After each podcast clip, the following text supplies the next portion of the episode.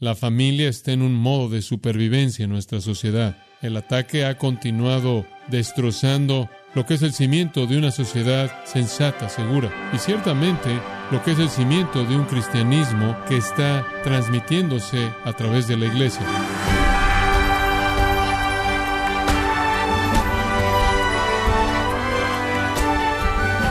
Gracias por acompañarnos en su programa Gracias a vosotros con el pastor John MacArthur. Un proverbio chino dice, una generación planta los árboles y la generación siguiente disfruta la sombra. Cuando se trata de crear un futuro mejor para sus hijos, ¿está usted plantando árboles espirituales para darles sombra en el futuro? John MacArthur le muestra cómo puede crear a sus hijos para darles un futuro bendecido parte de la serie Creando Sombra para sus hijos, aquí en Gracia Vosotros. Vamos a hablar un poco acerca de la familia y hemos titulado esta serie breve Sombra para los hijos. Comenzamos con un proverbio chino antiguo que dice una generación planta los árboles y la siguiente generación disfruta de la sombra. La pregunta que hacemos es, ¿acaso esta generación está plantando algún árbol para proveer sombra para la próxima generación? podríamos estar convencidos de que no lo está haciendo. En realidad, este es un problema serio a largo plazo. El Antiguo Testamento dice que los pecados de los padres son visitados en los hijos hasta la tercera y cuarta generación. Eso no significa que si un padre peca, tres o cuatro generaciones de sus hijos serán castigadas. Eso es plural. Los pecados de los padres, los líderes colectivos de cualquier periodo de tiempo, cualquier cultura, cualquier nación, cualquier sociedad, los pecados de esos líderes. Para invertir los pecados de esos líderes se van a necesitar tres o cuatro generaciones, inclusive en las mejores circunstancias. Ya hemos tenido unas dos generaciones de líderes que se han estado esforzando por atacar a la familia. Siempre, claro, la sociedad está en contra de Dios y en contra de Cristo y en contra de las sagradas escrituras, y a un grado u otro en contra de la iglesia verdadera. Pero hemos tenido generaciones de liderazgo, de educadores, psicólogos, inclusive políticos, que han estado atacando a la familia. Y ahora estamos comenzando a cosechar en la tercera y cuarta generación el resultado de este ataque. La familia está en un modo de supervivencia en nuestra sociedad. El ataque ha continuado destrozando lo que es el cimiento de la civilización, la familia lo que es el cimiento de una sociedad sensata, segura, y ciertamente lo que es el cimiento de un cristianismo que está transmitiéndose a través de la iglesia. Recientemente una encuesta presentó una pregunta y únicamente voy a resumir lo que está pasando con un par de comentarios a partir de esta encuesta, porque todos estamos conscientes de esto. Usted no necesita evidencia estadística, pero me pareció que esto era interesante. La pregunta en esta encuesta nacional es esta. ¿Acaso el hogar ideal ¿Es un matrimonio en donde el marido provee y la esposa cuida de los hijos? La respuesta fue sí, por 30% de la gente. Esa misma encuesta presentó otra pregunta a personas solteras. ¿Te quieres casar? El 40% dijo sí.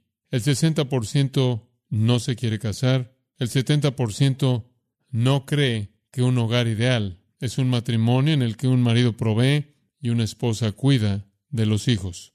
Debido a esto, estamos viendo el cañón apocalíptico que va a devastar esta sociedad. El matrimonio y los hijos en hogares estables, con padres que proveen y madres que cuidan a sus hijos, está desapareciendo rápidamente. Y no estoy aquí para desalentarlo por esto, únicamente estoy aquí para decirle que esto es la realidad. Pero esto no es nuevo, no es nuevo. Después de la caída en el libro de Génesis, Génesis capítulo 3, la maldición del pecado fue desatada en contra de la sociedad humana. El hombre fue maldecido, la mujer fue maldecida, la tierra fue maldecida, el universo fue maldecido y por lo tanto la sociedad fue maldecida. El pecado fue desatado en toda forma imaginable. Y en los primeros capítulos de Génesis usted lo ve todo. Cuando usted llega al sexto capítulo de Génesis, usted ha estado ya en 1600 años de la historia humana. Y la raza es tan corrupta que leemos en Génesis 6 de la evaluación y acción de Dios. Y Jehová vio que la maldad del hombre era mucha en la tierra, y que toda intención de los pensamientos de el corazón de ellos era de continuo solamente el mal.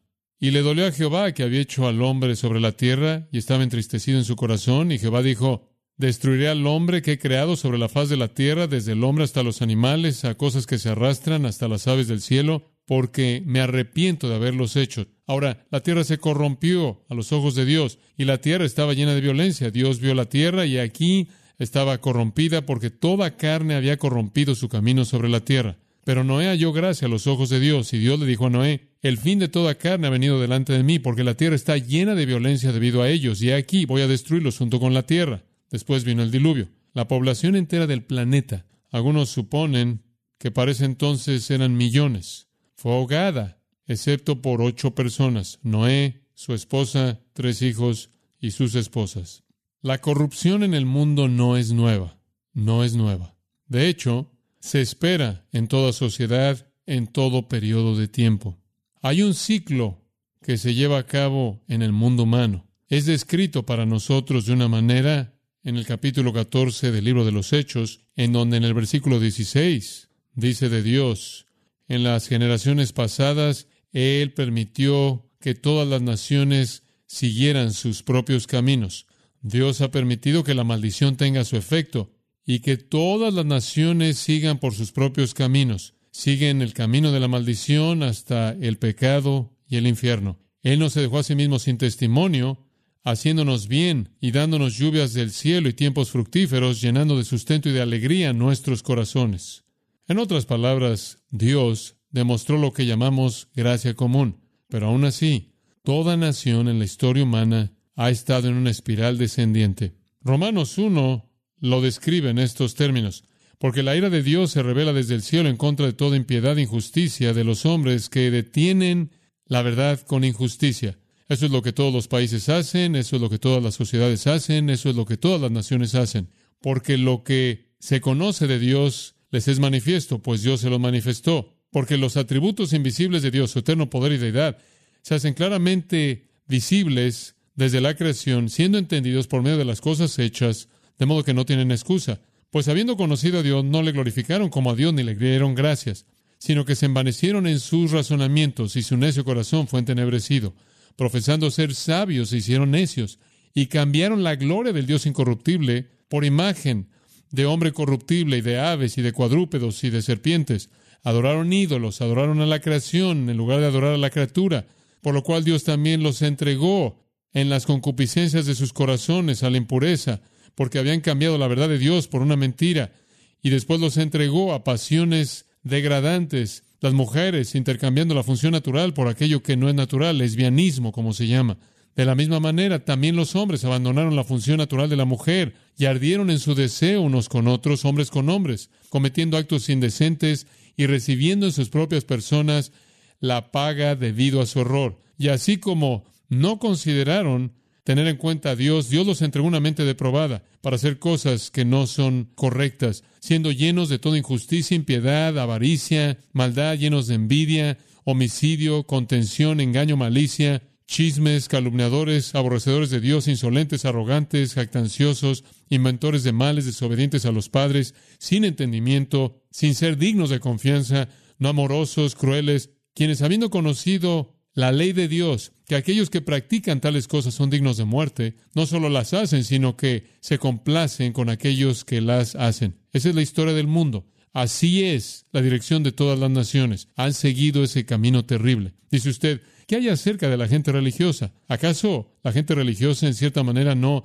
frena esa marea de corrupción? Lo hacen en la superficie, pero la forma más poderosa de corrupción es la religión. La religión falsa es tan poderosa que cuando el Hijo de Dios vino al mundo y pasó tres años en un país pequeño, ministrando por todo ese país día tras día tras día, cuando todo se había dicho y hecho, hubieron 500 creyentes congregados en Galilea y 120 en Jerusalén. Él había venido a los suyos y los suyos no le recibieron y fue su religión lo que hizo que lo rechazaran. Para Israel, a quien se le dio la ley de Dios, se le dio la revelación de Dios, siguieron un camino de pecado, el reino fue dividido, como usted sabe, el reino del norte fue llevado en cautiverio y nunca regresó. El reino del sur fue llevado a Babilonia y regresó setenta años después. El juicio devastador vino sobre Israel. De todas las personas religiosas sobre la tierra en tiempos antiguos, ellos fueron los únicos que tuvieron la revelación de Dios. A ellos se les dieron las escrituras, los pactos, las promesas, pero en medio de su religión hicieron concesiones, se volvieron justos a sus propios ojos, fueron juzgados, el reino del norte fue juzgado, el reino del sur fue juzgado, Dios los trajo de regreso y eso duró un poco de tiempo y el Hijo de Dios vino y lo rechazaron. Y antes de que él se fuera, él se puso de pie y vio al templo y dijo, va a ser destruido y ni siquiera una piedra va a quedar una encima de la otra, todo va a ser demolido, Dios va a destruir este sistema. En el 70 después de Cristo los romanos vinieron y literalmente masacraron a cientos de miles de judíos. Josefo el historiador dice, hay un número que no se ha contado de cuerpos judíos que los romanos arrojaron por encima del muro en profanación. Mire, siempre ha sido una lucha en un mundo caído. La lucha podría ser debido a que la sociedad es pagana en su corrupción, podría ser porque es religiosa en su corrupción, y para ser honesto con usted, la religión no es una protección. La religión es una corrupción más poderosa que cualquier otra corrupción porque conlleva este engaño de que todo está bien con Dios. Siempre ha sido una lucha levantar matrimonios fuertes, leales, amorosos e hijos estables, obedientes, respetuosos, por no decir nada de matrimonios piadosos e hijos piadosos. Aún así, el patrón de Dios no ha cambiado. Un hombre, una mujer, desde Génesis, en una unión de por vida, criando hijos, para conocer a Dios y para transmitir la justicia de generación a generación. El principio de la historia de Génesis nos dice que desde el principio mismo la corrupción fue masiva, a tal grado que Dios literalmente ahogó al mundo entero excepto por ocho personas. Entonces usted piensa que vive en tiempos difíciles? Así ha sido siempre. La religión falsa dominando en algunos lugares, el paganismo dominando en otros lugares, las naciones siguiendo su propio camino, descendiendo en el ciclo de inmoralidad, homosexualidad y una mente reprobada, pero aún así la palabra de Dios no ha cambiado y el diseño de Dios para la familia no ha cambiado. El matrimonio es una bendición. La Biblia lo llama la gracia de la vida. ¿Quiere usted lo mejor de la vida? El matrimonio es la gracia de la vida. Esa es la intención de Dios para el matrimonio, ese es su diseño, el matrimonio es una bendición. La segunda cosa que le dije la última vez es que los hijos son una bendición. Los hijos son una bendición. Son el producto de dos volviéndose uno. Los hijos son herencia de Jehová para enriquecernos, para bendecirnos, para alentarnos y cuando envejecemos, para apoyarnos, para cuidar de nosotros. Entonces el matrimonio es una bendición. Dios lo diseñó así. Los hijos son una bendición. Dios lo declaró así. La crianza de los hijos debe ser algo gozoso y satisfactorio. La crianza de los hijos debe ser algo gozoso y satisfactorio. Dios no le permite a toda persona tener hijos. Eso ciertamente está dentro de su propósito para la mayoría de la gente, pero no para todos, para la mayoría de los creyentes, pero no para todos. Pero cuando Dios le permite a los creyentes tener hijos, la crianza de los hijos debe ser gozosa y satisfactoria. El cuarto principio que le di, y quiero que piense en esto de nuevo, es que los padres tienen la responsabilidad de moldear la virtud de sus hijos.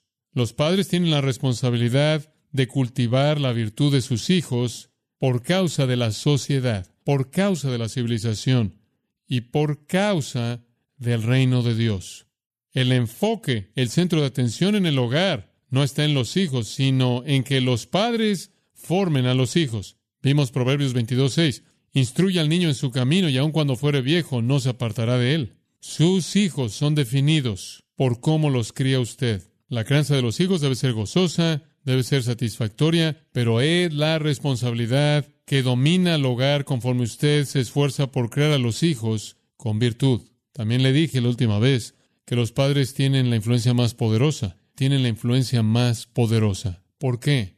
Porque usted los tiene 24 horas al día, 7 días a la semana porque llegan a este mundo en sus brazos y gran parte de lo que va a determinar sus vidas, lo que va a suceder en esos primeros cinco años, cuando el mundo ni siquiera tiene una gran influencia en ellos, está en manos de usted. Su intimidad, su amor, su devoción, su disciplina, su instrucción es tan, tan importante. Esa es la razón por la que se le dijo a los hijos de Israel, como usted recuerda en Deuteronomio 6, cuando entraron a la tierra prometida, cómo debían crear a sus hijos. Oye Israel, Jehová nuestro Dios, Jehová no es. Amarás a Jehová tu Dios con todo tu corazón, con toda tu alma y con todas tus fuerzas. Esa es la primera lección que enseñará a los hijos. Estas palabras que yo te mando hoy estarán sobre tu corazón y se las enseñarás a tus hijos y hablarás de ellas cuando te sientes en tu casa, cuando andes por el camino y cuando te acuestes y cuando te levantes. Y las atarás como una señal en tu mano. En otras palabras, afectan lo que haces. Estarán como frontales, como letreros en tu frente, van a determinar lo que piensas. Las vas a escribir en los postes de tu casa y en tus puertas para que literalmente estén dominando tu vida conforme entras y sales. Y si haces esto, cuando Jehová tu Dios te lleve a la tierra que juró a tus padres, Abraham, Isaac y Jacob, para darte grandes y majestuosas ciudades que no construiste y casas llenas de buenas cosas que no llenaste y cisternas escarbadas que no escarbaste, viñas y olivos que no plantaste y comas y estés satisfecho, entonces ten cuidado de no olvidarte de Jehová, temerás únicamente a Jehová tu Dios y a Él adorarás. Esa es la primera lección que le enseñamos a los hijos. El matrimonio es una bendición, los hijos son una bendición. La crianza tiene la intención de ser gozosa y satisfactoria. Los padres tienen la responsabilidad de moldear la virtud de sus hijos y los padres tienen la influencia más poderosa. Y finalmente le dije que la crianza de los hijos es el plan de Dios. La crianza de los hijos es el plan de Dios. Génesis 1. Tengan hijos, llenen la tierra. Y después del diluvio, capítulo 9, el diluvio termina a Noé y a su familia, Dios les dice que hagan lo mismo que Adán y Eva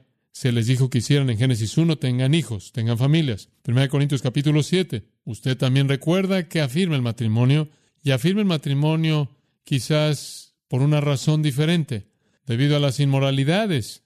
Cada uno debe tener su propia esposa y cada mujer debe tener su propio marido. El marido debe cumplir su deber con su esposa y de la misma manera la esposa con su marido. La esposa no tiene potestad sobre su propio cuerpo, sino el marido, y asimismo el marido no tiene potestad sobre su propio cuerpo, sino la mujer. Dejen de privarse el uno al otro, dejen de negarse el uno al otro, a menos de que sea por mutuo consentimiento por un tiempo, para que puedan entregarse a la oración y vuélvanse a unir para que Satanás no los tiente debido a su falta de dominio propio. Esto digo a manera de concesión o de mandato. Pablo quiere decir que Jesús no dio este mandato, sino que estoy dando esto como del Espíritu Santo. Cásense, cásense. La soltería no es la norma. Más adelante en el capítulo él dice, para algunos que tienen el don lo es. Y hay algunos a quienes el Señor decide no darles hijos. Eso está dentro de sus propósitos también. Pero para la mayoría es matrimonio y una familia. ¿Cómo podemos hacer aquello a lo que Dios nos ha llamado? No lo podemos hacer en nuestra propia fuerza. Esa es la razón por la que vayamos a Efesios capítulo 5 y podríamos comenzar con el versículo 15. Mirad cómo andéis, no como necios, sino como sabios, aprovechando el tiempo porque los días son malos. El reconocimiento, usted vive en un mundo pagano, ciertamente los creyentes en Éfeso vivían así. No seáis insensatos, sino entendidos de cuál sea la voluntad del Señor. Y no se embraguéis con vino, en lo cual hay disolución. Aquí viene antes bien, sé llenos del Espíritu. Es el Espíritu Santo quien nos guía a la adoración, a hablarnos entre nosotros con salmos, himnos y cánticos espirituales, haciendo melodía en nuestros corazones al Señor. Es el Espíritu Santo quien nos guía a estar agradecidos por todo que ha venido a nosotros en el nombre de nuestro Señor Jesucristo. Y ofrecemos gracias a Dios por ello. Es el Espíritu Santo quien nos capacita a someternos unos a otros en el temor de Cristo.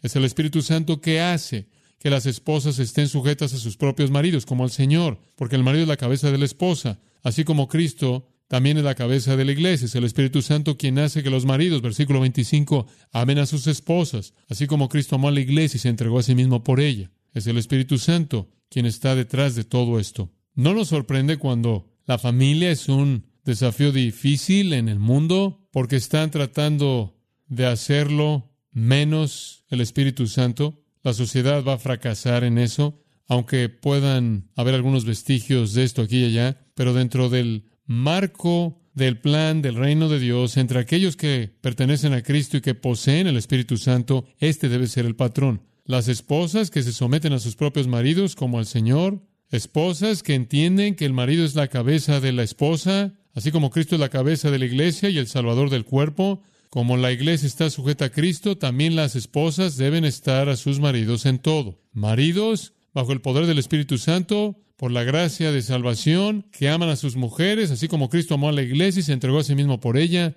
para que la santificara, habiéndola limpiado por el lavamiento del agua con la palabra, a fin de presentársela a sí mismo en toda su gloria, no teniendo mancha ni arruga ni cosa semejante, sino que fuera santa y sin mancha. Así también los maridos deben amar a sus mujeres como a sus propios cuerpos. El que ama a su mujer a sí mismo se ama, porque nadie aborreció su propia carne, sino que la sustenta y la cuida, así como Cristo con la iglesia, porque somos miembros de su cuerpo. Por esta razón, dejará el hombre a su padre y a su madre, y se unirá a su mujer, y los dos serán una sola carne. Este misterio es grande, pero estoy hablando en referencia a Cristo y a la iglesia. No obstante, cada uno entre vosotros debe amar a su propia esposa como a sí mismo, y la esposa debe respetar a su marido. Todos conocemos esto, ¿verdad? Este es el ambiente necesario para que la crianza de los hijos sea eficaz y exitosa. Una esposa que se somete a su marido como al Señor. Un marido que ama a su mujer como Cristo ama a la iglesia. Un marido quien, en un sentido temporal, como también en un sentido espiritual, es el santificador de ella, el que la mantiene pura, el que le permite a ella mostrar su gloria, la gloria de ella, el que trabaja, el que se esfuerza por verla santa e irreprensible. Obviamente es muy difícil para personas sin el Espíritu Santo que no conoce a Cristo formar familias significativas. Sucede, hay personas disciplinadas, hay ciertos vestigios de los propósitos de Dios y la ley de Dios escrita en el corazón humano, inclusive el corazón humano no redimido, y hay formas de religión que han capturado esos ideales y las han implementado a la fuerza en personas y sucede, por lo menos de una manera externa, pero entre cristianos esta debe ser la norma. Todo comienza con una esposa sumisa que entiende que espiritualmente ella es igual porque en Cristo no hay varón ni mujer, Gálatas 3:28. No estamos hablando de inferioridad espiritual, estamos hablando de funciones por diseño divino, pero en donde la esposa se ve a sí misma como la que cuida el hogar, la que cuida de los hijos, la que apoya amorosamente a su marido, y el marido se ve a sí mismo como el Salvador, el proveedor y el que ama a su esposa, usted tiene una posibilidad de crear a hijos que honran al Señor.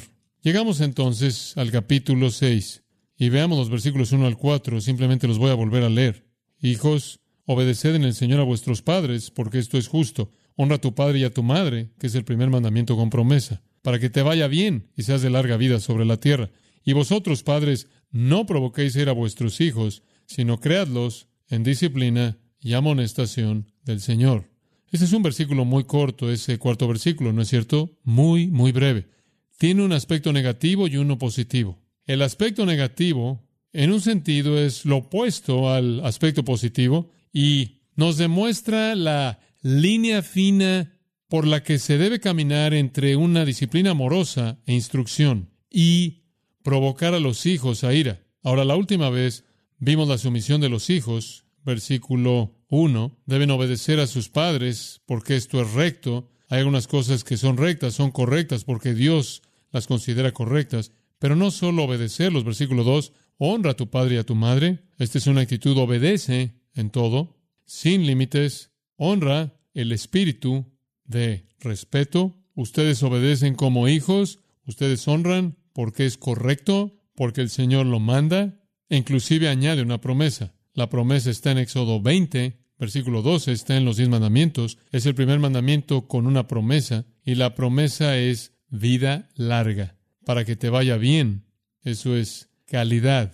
Para que tengas una vida larga sobre la tierra, esa es cantidad. Los hijos obedientes viven sus vidas en plenitud, tanto en términos de privilegio como de bendición, como de tiempo. Ahora, los hijos no llegan al mundo conociendo esto, ¿verdad? No vienen al mundo obedeciendo, ¿verdad? No llegan al mundo con una actitud reverente, honorable hacia sus padres. Es esencial enseñarle a los hijos estas responsabilidades porque usted está tratando de superar su naturaleza caída. Ese bebé pequeño precioso llegó a este mundo como un pecador, un pecador aterrador y un pecador potencialmente mortal. Un escritor lo dijo de esta manera. Todo bebé comienza una vida como un salvaje, completamente egoísta y centrado en sí mismo. Él quiere lo que quiere cuando lo quiere, su mamila, la atención de su madre, sus amigos, sus juguetes. Niéguele estos una vez y él las toma con enojo y agresión, lo cual sería homicida si él no fuera tan inútil. Él está sucio, no tiene ningún valor moral, no tiene conocimiento, no ha desarrollado ninguna habilidad, esto significa que todos los niños, no solo ciertos niños, todos los niños nacen siendo delincuentes. Si se les permite continuar en su mundo infantil centrados en sí mismos, si se les da libertad de responder a sus acciones impulsivas por satisfacer todo deseo, todo niño crecería y terminaría siendo un criminal potencial, un ladrón, un homicida y un violador. Fin de la cita.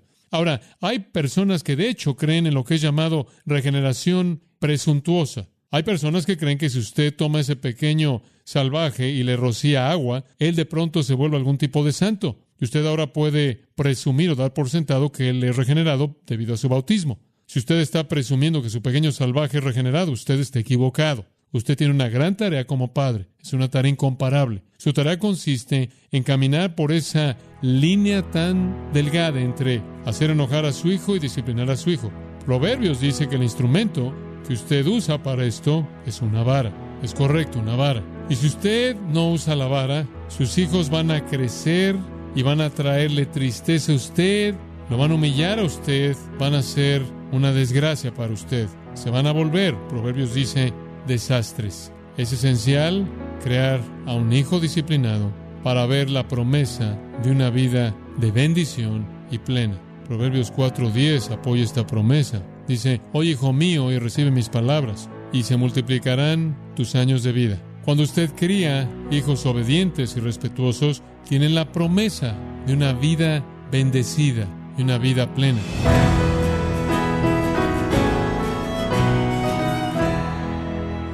John MacArthur nos ha enseñado cómo es el ambiente necesario para la crianza de los hijos y para que ésta sea efectiva y exitosa.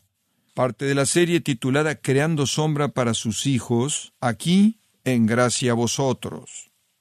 Y quiero recordarle, estimado oyente, que tenemos a su disposición el libro Piense conforme a la Biblia, en donde John MacArthur y otros maestros confrontan la falsa visión del mundo que domina a la sociedad posmoderna.